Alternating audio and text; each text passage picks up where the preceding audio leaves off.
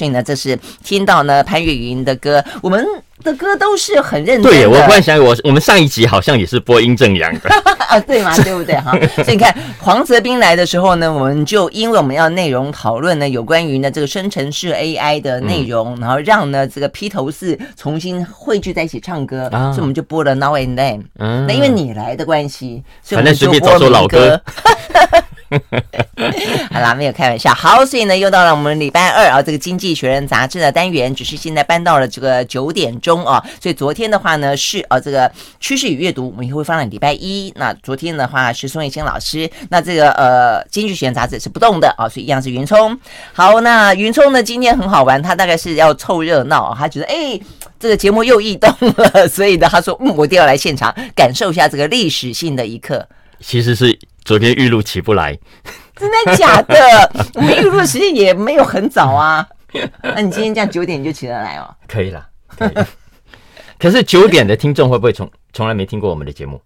会啊。会了啊，对啊，除非他自己，对啊，除非他自己去 YouTube 上面听嘛，或者去 Pocket 里面找，都找得到哦。就是如果说现在不管是不是九点的听众，过去没听过，就算是现在你想要十点听、十一点听、晚上十点听、晚上十一点听，实际上都都可以听嘛啊，就随时呃回听回看啊，很方便啊。只是说如果有习惯性，就是呢会点开呃这个广播，或者说呢呃会透过手机或是呃这个电脑来听的话，可能就会觉得。啊、哦，这个时间有点异动了。好，但这个异动的话呢，也也不错啦。而且重点是因为赵先生去选举了嘛，哦，总是要有人来替他呢，呃，撑住、壮大这个时间嘛，哦，好，所以今天的话的《经济学人》杂志啊，这个内容呃金光闪闪，嗯，好，这个有双双呃双封面了啊，诶，这个封面真的是还蛮有创意的，我我。这个云聪拿给我看的时候，他不讲。我一开始啊没有注意看，我还以为是英国王室，又要讲英国王室，因为它是一个缀满了珠宝、钻石哦等等的一个帽子，而且是一个鲜黄色的帽子，所以看起来我觉得很皇室的感觉。仔细一看，原来像一般工人戴的哦那些什么工地当中的安全帽啦。但为什么缀满了这么多的珠宝呢？原来啊，这个标题讲的是。蓝领阶级的黄金时代来临了啊，那为为什么呢？大家一定会觉得很好奇，蓝呃蓝领阶级他为什么突然之间会那么的炙手可热啊？甚至呢可以做一个发财梦，可以做一个淘金梦。那另外一个标题的话呢，呃，另外一个封面事实上是普丁啦，现在都是。都是头哦，这个头的话呢是普丁的脑袋，呃，看起来呢里面有一个战争逻辑在里头。那普京的战争逻辑是什么？呃，他的标题讲的是普丁赢了吗？哦，这个现在看起来，呃，唯一能够去理解这个标题的意义，那大概就是说啊，因为以哈正在打，所以没有人要理乌克兰了，所以乌克兰就很 很颓靡、很失望了，所以普丁就赢了吗？因为最新消息啊，这个在昨天，呃，普丁他们又直直接挥军哦，在呃乌克兰东边。再开两条战线啊，所以呢，似乎也真的是吃定了啊。目前看起来没有人理乌克兰了，甚至美国的这些相关的军援还卡在国会，是这样子吗？OK，好，所以总而言之，今天的双封面啊，会是呢我们《经济学人》杂志的重点之二。我们先讲哪个呢？先讲蓝领好了，我觉得大家可能会更关心、更攸关。好，所以为什么呢？好，刚刚蓝轩讲的这个封面是全球版的。嗯，然后普丁的那个封面是欧洲版的，特别为欧洲的读者、哦 okay、呃拉出来强调来讨论一下，到底俄乌战争接下来的发展会怎么样去影响到欧洲啊？嗯，那在我们亚洲你可以看到的封面就是这一个，嗯那他谈的是蓝领阶级的黄金时代来临。为什么这么说呢？因为过去我们讲到蓝领，你会联想到什么？你会联想到发财吗？不是嘛？你会联想到啊社会底层，会联想到穷。苦，会想到啊，生活悲惨，很可怜，被压迫啊，对，需要被帮忙，可能需要被救济等等。嗯、特别是欧美，呃，嗯、美国，你知道很多的蓝领工人在过去这三四十年，因为中国，呃，因为墨西哥，因为呃孟加拉的崛起啊，嗯、所以很多美国的企业、美国的老板就跑到亚洲去了，跑到呃美洲去了，跑到呃很多地方去设厂。所以美国的蓝领工人原本还在做着美国梦，觉得啊，我只要每天固定上。上下班到工厂去赚了钱，我就可以买车买房啊，美好的美国梦。可是后来就发现根本不是那么一回事，因为老板都背叛了他们，跑到别的国家去了，他们就失业了。所以有好长一段时间，蓝领工人非常的愤怒。而这个现象其实就直接牵动了美国以及欧美很多的社会的大的变化。呃，是啊，社会上的、政治上的，川普为什么会起来？没错，啊，嗯，等等，他当初就为就是那一整块铁锈带嘛，过去的话都是重工业啊，美国的制造业的这个心脏地带，后来的话就是因为通通失业了哦，所以他愤怒不已。过去呢，民主党的票通通跑了，所以呢，当川普一起来的时候，哇，这个揭竿而起，所有民主党的票呢，通通哦，这个倒戈。然后我们接下来走进了数位时代，走进了 AI 时代，然后几乎都是戏骨这些牙痞、这些加州的牙痞掌控的时代。那对很多蓝领工作来说也岌岌可危，也都觉得朝不保夕啊！我未来如果工作被 AI 取代了，我怎么办？嗯，所以这个是我们过去呃到目前为止对很多蓝领呃的想象跟想法。呃，但是经济学它这一期的这个封面呢，不一样了吗？呃，对。它的副标其实是要告诉我们，他认为啊，呃，传统以上我们讲的想法是错的。嗯哼，我们以上讲的这些 conventional wisdom，呃，是不对的。那这个封面故事是的，为我们解释为什么？为什么？所以工作回来了吗？呃，从几个统计数字来看哦，第一个，它最重要的一个依据是呃薪资所得的成长速度。嗯，呃，因为他这边引述一个。一个研究啊，大家可以找来看。他是发现说，过去这十几年来，欧美的，特别是美国，最底层员工的所得正在快速增加，而且增加的速度呢，比最高所得的那个族群还要来得快。因为我们知道，最所谓贫富差距。大是因为上面的这些肥猫越算越多嘛，对对对，然后底层越来越少。对，但是呢，他看到的数字跟我们这个印象正好相反。他说，在过去这十几年来，最顶层从二零一五年以来啊，相对层的它的薪资成长率、所得成长率在下降，但是最底层的在增加。嗯哼，所以意思说，中间这个 gap 正在缩小。嗯嗯，哎、欸，等一下，我我擦擦擦一下嘴哈。以前云聪呢，每次上我们节目的时候呢，他拿来的资料都是原文的，都英文的，都是因为他英文很好。哎、欸，为什么你今天都是中文呢、啊？我刚好多帮忙翻，多多一天可以准备嘛。是这样讲，你不可能自己用中文翻吧？我怀疑你是用 用 AI 吗？翻翻译是不是？我我现在尝试，因为我现在开始做 podcast 嘛，然后有一些我觉得用中文讲写下来讲比较。哇哇小学。I like 吃喝玩乐，I like 胡思乱想，I like 听声，I like radio。好，回到蓝轩时间啊，那我们继续和沈云聪来聊这一期的《经济学人》杂志啊。我们刚刚聊到是这个封面啊，这个封面看起来呢，这个真的是珠光宝气的啊，这个看起来呢，呃，这个嗯，呃，怎么讲？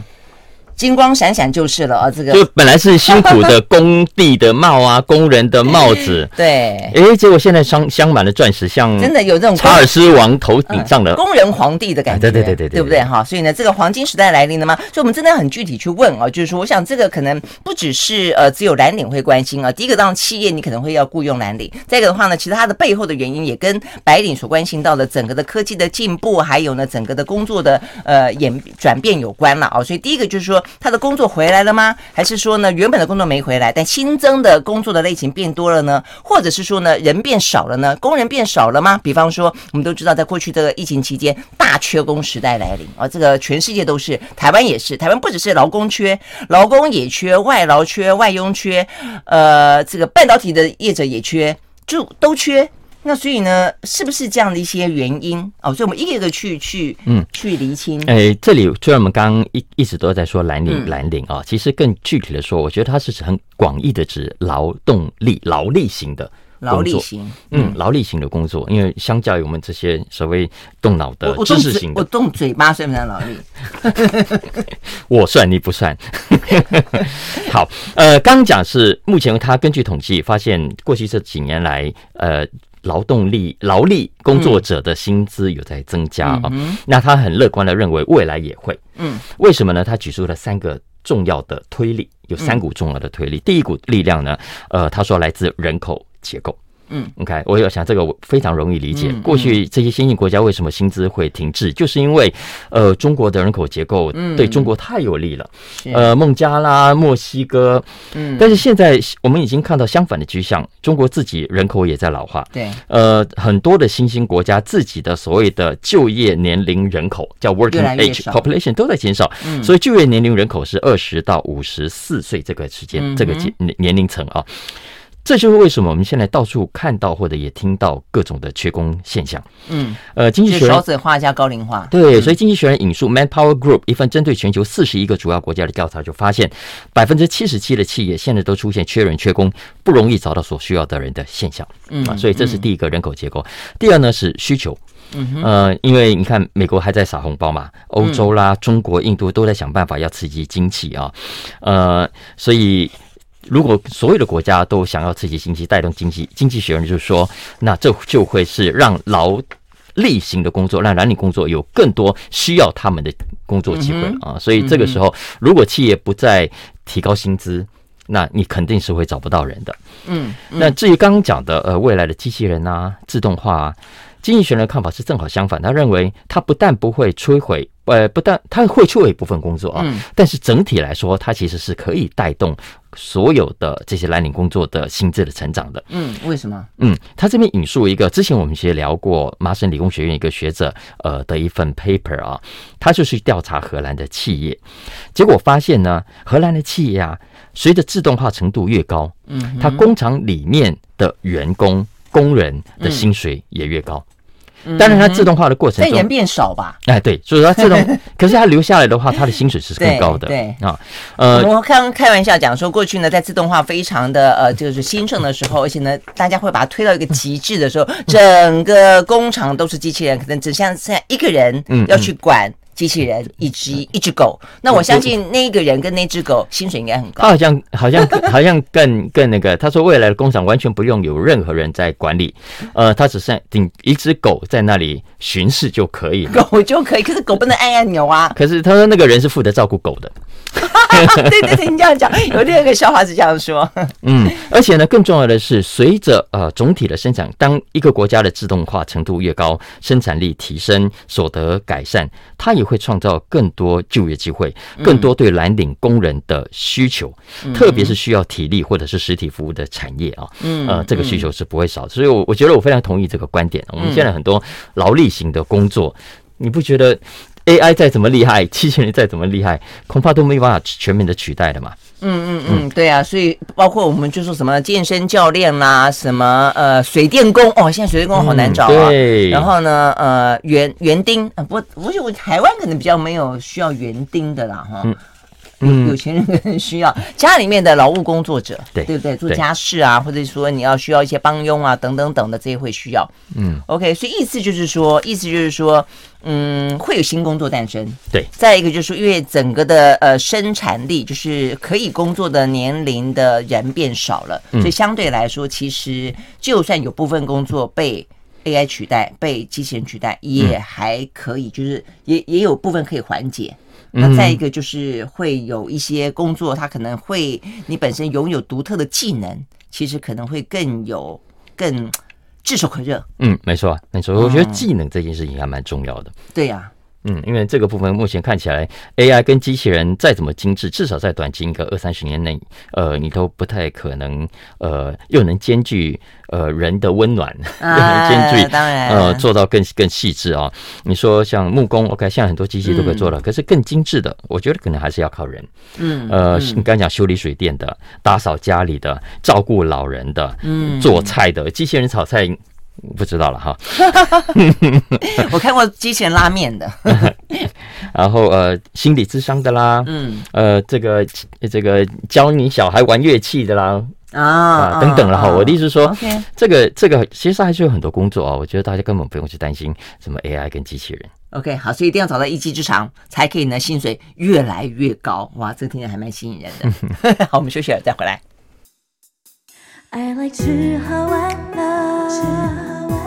I like 胡思乱想，I like 一零三，I like radio。好，回到蓝轩时间，继续和沈云聪来聊这一期的《经济学人》杂志啊。好，那聊完聊完了刚才那个聊完，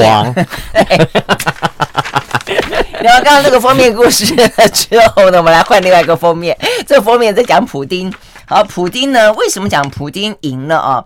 他就讲 inside 哦，普丁的战争 machine，他的战争机器当中，他到底在想什么？目前的盘算是什么？或者说目前的整个局势是什么？为什么看起来普丁啊这个赢了？而且我们刚刚也讲了最新的消息，他又发动了哦，这个又拉出了一个乌东战线，所以呢，就趁着呃美国无暇他顾的状况底下嘛，嗯，虽然封面上有个问号啊。中文叫普丁赢了吗？但其实它的内容还蛮确定的。他说，其实从去年二月开战到现在，目前的情势看起来，普丁的赢面的确很大。嗯嗯嗯，呃，所以他的赢面的意思就是说，他就已经可以打定他不还你土地了，然后呢？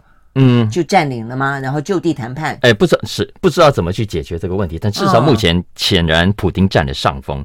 嗯，为什么这么说？因为第一个，经济学人说，以目前的形势来说，这场战争的胜负啊，已经不是看谁可以再多拿下多少领土，而是要看双方的比耐力，看谁能够撑得更久。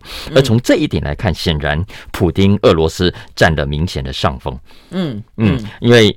在这种情况下，他说：“其实普丁，你可以看，不管是对国内还是对国外来说，之前大家还记不记得，在战争刚开打，甚至到今年六月以后，呃。”很多国际媒体，尤其是西方媒体，大概是说啊，这个乌克兰正在反攻，呃，渴望会大举这个巴拉巴拉巴拉巴拉哈，嗯，呃，然后普京快撑不下去了，因为他内部的将领都在反他，他内部的经济也快崩盘，里面这个这个巴拉巴拉巴拉，嗯，但其实经济学这一期跟我们的是完全不一样的，因为他是说，第一，普京自己在俄罗斯的权力更加的稳固，嗯哼，在国际上呢，他也让更多的国家现在对美国。非常的不爽，嗯，所以他说，在这种情况下，原本西方国家希望可以透过乌克兰打赢，他们也深信乌克兰可以赢，呃，进而保住欧洲的稳定跟安全。嗯，可是现在这股希望已经被普丁给破灭了，这是他这一期要告诉世界的重点。嗯嗯嗯，但重点在于说，是因为普丁有多厉害，还是反过来说，是真的因为有另外一场战争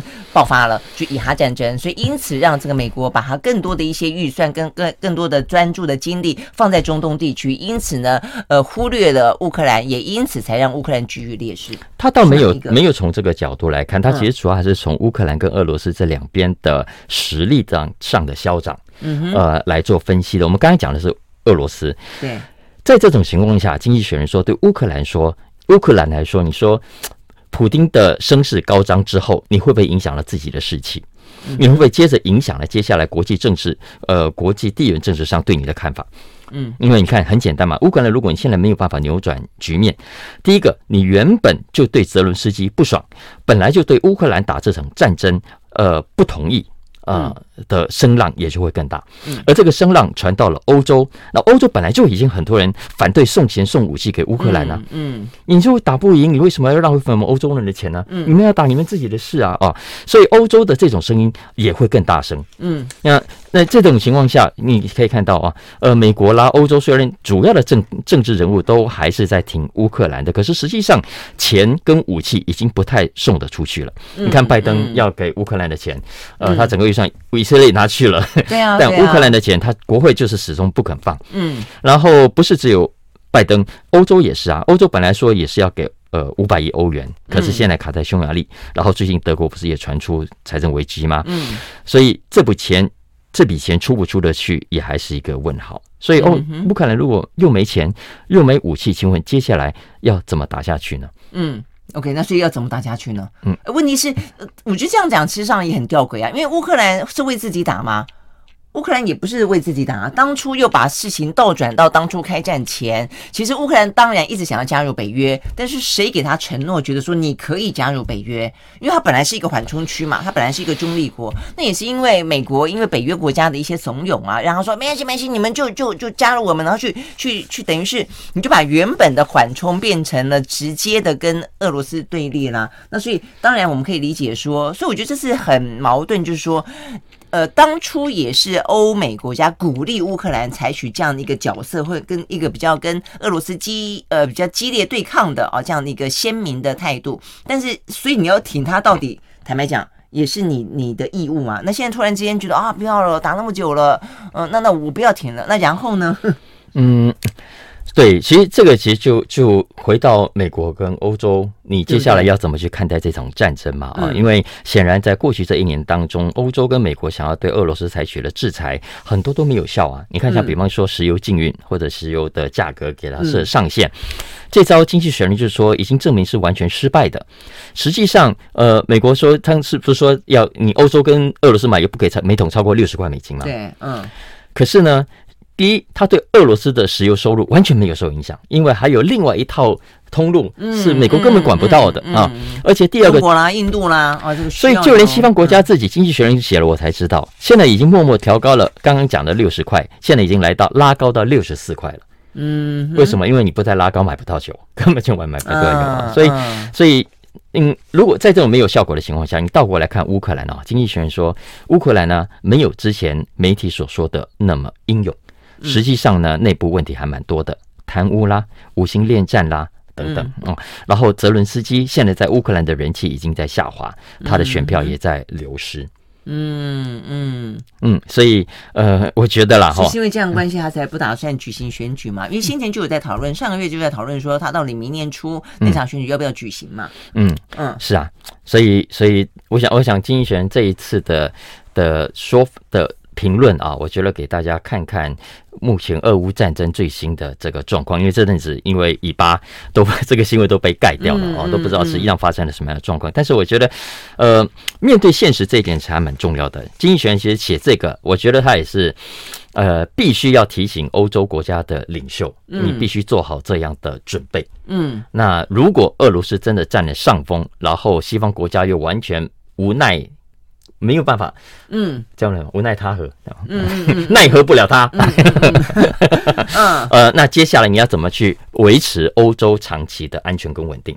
对呀，嗯，对呀，对，而且这这一场战争怎么样结束？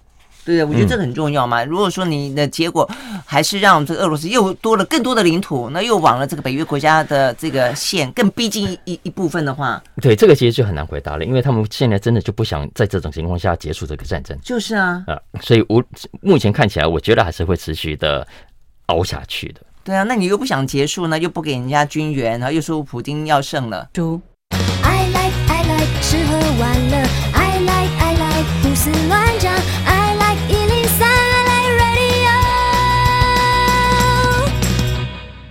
好，回到兰萱时间，就是和现场邀请到的沈云聪来继续聊《经济学人》杂志啊。哎，不过坦白说，你刚刚讲到俄乌那个呃，这个目前欧洲的呃这个观察或者他们的一些立场，我真的觉得蛮悲哀的。就是说，当要开战的时候啊，这个旁边的人啊，这个哇，开战有各式各样的理由，千般好，万般好，一定要为此一战，为国家而战，为什么而战？哦，为民主而战。等到呢，打打打打到最后不行了的时候。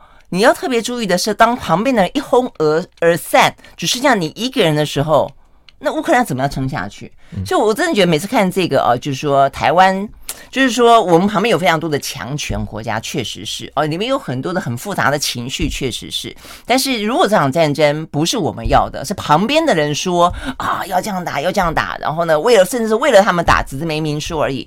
你真的要去思考，如果有一天，当他们因为他们自己没有办法无暇他顾的时候，决定要撒手了，就像现在目前看起来，俄乌如果他们都觉得这个普京看起来这个胜算呃就在握了，而且我们也没有打算要再继续支持乌克兰了，那乌克兰怎么办呢、啊？我真的觉得这是一个非常残酷的答案。嗯，为什么我有一种感觉，你不是在讲乌克兰？我本来就不是在讲乌克兰，我就在讲说我们台就是你，你要你如果真要打，是为了我们自己打，嗯，如果讲清楚、想清楚，那就打。那么如果不是为了我们自己打，是别人说哦，你可以打，然后甚至这一场紧张，万一是别人挑起的，因为美中之间的对抗等等的话，那我们自己还火上加油，说哦，这个星火不够，加一块木材。嗯，你不觉得这这有点很可笑吗？OK，我我就说这种事情，其实我们真的要要想，就国际的现实是非常的现实的啦。哦，好，那么接下来谈另外一个话题，美国人为什么不爱买电动车？嗯，哎，真的吗？我我前几天，我好像上个礼拜看到那个特斯拉，嗯哼，推出那个电动皮卡。哎，不是皮卡，电动另外一个新款电动车，他们讲挺酷的。哎，到目前为止，真的可以上市的未来车，有未来车的感觉的，只有十辆。嗯哼，就是他那个车，嗯，说比定价比预先的来的高，高了百分之五十，但样子真的好酷哦，就是它是有棱有角的，看起来你不觉得它是一辆车，就一块。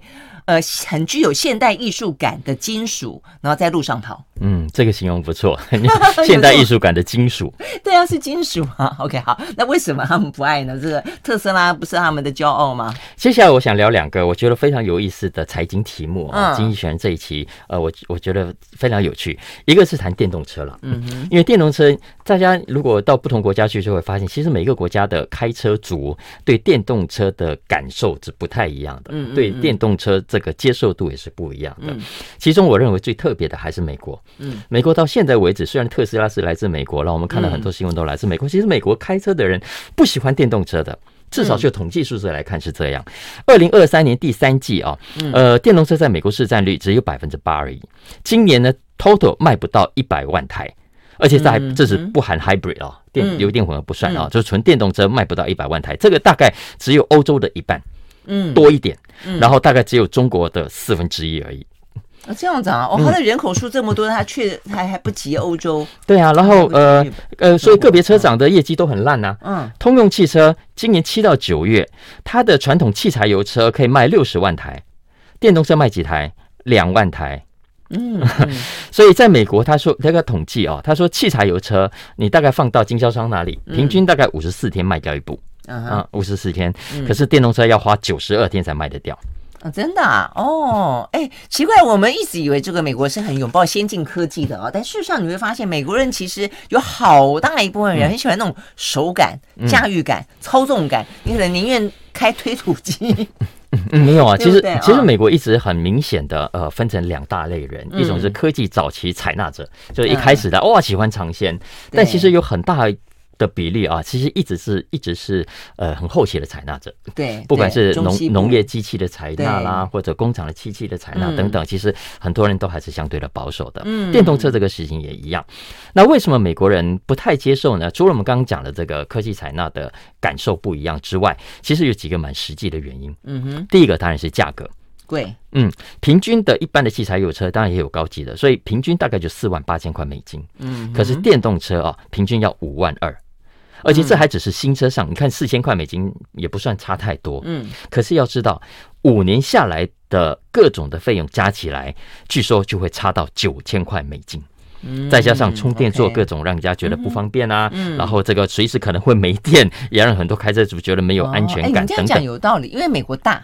嗯哼，像台湾，连台湾都有点担心。那现在因为台湾相对来说小，所以你从台北跑到高雄，再把它开回来，顶多这样子的一个距离。但是你说美国，我幅员那么广，那美国人很爱那种什么公路电影，看就知道，他们开了几天几夜，从东边到西边边，再从西边到东边。如果你没有这些充电站的话，是真的会会抛锚。当然，现在呃很多电动车的续航力都相对提高很多了，在大部分正常的开，你其实不会有问题，只是那个心不安的问题而。而已啊，然后再加上五年后你这个车子值多少钱，在中国市场上其实到现在还是一个大的问号。嗯，那当然价格的部分，美国政府也在想办法嘛。哈，我们知道它有每台补贴七千五百块美金，对他们想发展这个这个产业啦，是某种程度的确可以缩小了这个差别。但是接下来还有另外一个更实际的原因，就是对品质跟安全的疑虑。因为以过去这几年来说，有越来越多的召回的事件。据说召回的十台当中有七台都是因为什么？不是因为什么很复杂的原因，而是很基本的问题状况，比方说门把出问题啦，等等的这种，就你不能开，这样万一打不开门把，打不开，哦，就如果没电了，门门连开都开不了就是了。对啊，所以蛮好玩的啊。哦，嗯。那当然，价格哈，现在你看特斯拉也一直在降价嘛，可是因为它一开始就走高价的路线，所以使得它的价格一直降不下来。你看通用汽车，所以其他的车款推出的时候都跟着走高价。那中国现在竞争力太太强了啦，对，被逼的。理论上，呃，又便宜，品质也不错的，就只有中国的电动车了。可是又被美国的高关税给挡下来。嗯嗯，所以现在在美国的电动车，他们现在怕形成某种的恶性循环，因为你越贵就越没人买，越没人买，业者就越不愿意投资，越不愿意投资，你生意就越烂。嗯，所以这其实就会长期来说影响到美国在电动车上的发展策略。嗯，而且还不止电动车，因为你发展电动车的同时，你会去发展电池。电池事实上是被认为是。呃新时代或者是未来趋势当中另外一种石油。就是说，如果你拥有这样的一个有做电池的能力的话，基本上你是拥有相当多的一些，呃，不管是国安军事当中的需要性就是了啦。所以中国的。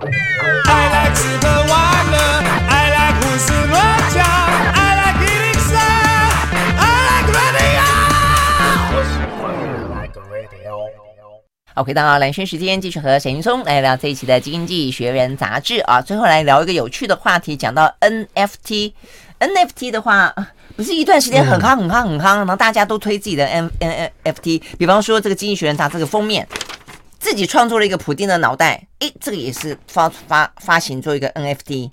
那但是后来就有点小红啊。嗯，没错，所以这一期这篇文章才会吸引人啊。它的标题就叫“博物馆”。博物馆正在学习怎么样去爱上 NFT。嗯嗯，不是一个冷掉的东西吗？不是一个诈骗东西吗？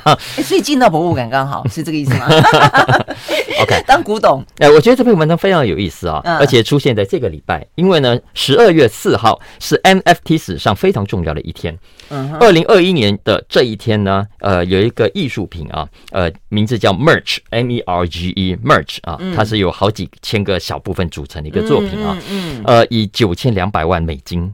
成交创下，我知道那个小小方块、小小方块、小小方块那个，现在好多的艺术创作都是用这样的小小方块。对对，可是从呃那一次十二月四号之后，我们就看到了呃整个 NFT 市场戏剧性的崩盘。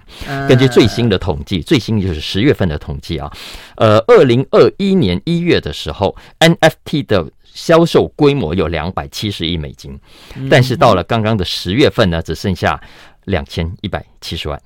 所以等于剩下百分之一，哇，嗯，百分之九十九已经蒸发了啊！所以呃，这段时间来，就像你说的，都销红去了，很多买到烫到手的，现在不想再玩，都是想办法可以脱手就脱手，或者认赔就认赔了啊。嗯，可是呢，就在这个氛围之下，经济学人就发现有一些博物馆啊。开始注意到 NFT 的相关数位作品，嗯，为什么呢？因为虽然艺术界哦，现在整个 NFT 之前 NFT 狂热的时候，让很多艺术界人非常不爽啊，嗯，哎，你们这些数位的什么垃圾，也也叫艺术吗？啊，对对对对对对啊，所以他们崩盘的艺术界很高兴。但是经济学人说，其实这一波 NFT 的起来也改变了艺术界对数位创作的看法。我也觉得，其实有些东西要有当代感，我相信它也算是一种，至少它它至少在为这个。这个这一这个时代这个世代做一个标记嘛啊，因为我刚刚就跟云聪说，像先前观念艺术刚刚兴起的时候，大概就在两千年前后，大家记不记得？我们节目知道那时候也有聊过，那时候英国有一个观念艺术家叫做赫斯特，他把一只鲨鱼放在一个泡满了甲醛的缸里面，嗯，就这样，他就是一个那他他卖出。他他名字很很有，我觉得他重点就是名字取得好，生者对死者对死者无动于衷。嗯哼，意思说他怎么死的，为什么死，他就在那个里头，我死给你看的意思。你可以有各式各样的诠释嘛。就是还是有个名堂哈，就是有个名堂，他卖多少？他卖出去了哦，他卖出四亿台币。嗯、所以你那个算什么？嗯，所以意思说，接下来如果艺术界更认真严肃看待数位。创作的话，它如果是真的一样可以感动人，一样可以打动人心，它当然是一个艺术品。不是你有你自己的一个诠释跟你的一个意涵在里头。这一期他举出一个两个例子，我觉得很好玩，因为呢，纽约的 MoMA 现代艺术博物馆啊，最近接受了两个数位创作的捐赠啊，呃，其中一个我觉得超级有意思，名字叫 Unsupervised，这个作品是用 AI 学习这模型出来的创作。那我们知道 AI 学习要学习什么呢？他学习原本在 MoMA 的馆藏的作品，用这个作品去训练出来所完成的一幅作品。哇，他是不是很有意思？所有那个馆藏里面的东西消化完了，就是他们有输入的，可以去学习重新创作。所以其实他还是有他的意思的啊。所以，嗯，那 MoMA 当然。之前有一个很争议性的做法，就是他为了要收藏这些数位创作啊，去年呢卖掉了七千万其他的馆藏，所以被骂翻。有人说，这应该是一堆乐色，你花这么多钱值得吗？但 anyway，经济学人这篇提到一个重点，是未来所有的艺术品，数位艺术也是一样，都需要更新的守门员来帮我们过滤哪一些是真正的艺术，哪一些不是真的艺术。嗯，真的蛮有意思的啊。我们时间到了，拜拜，拜拜。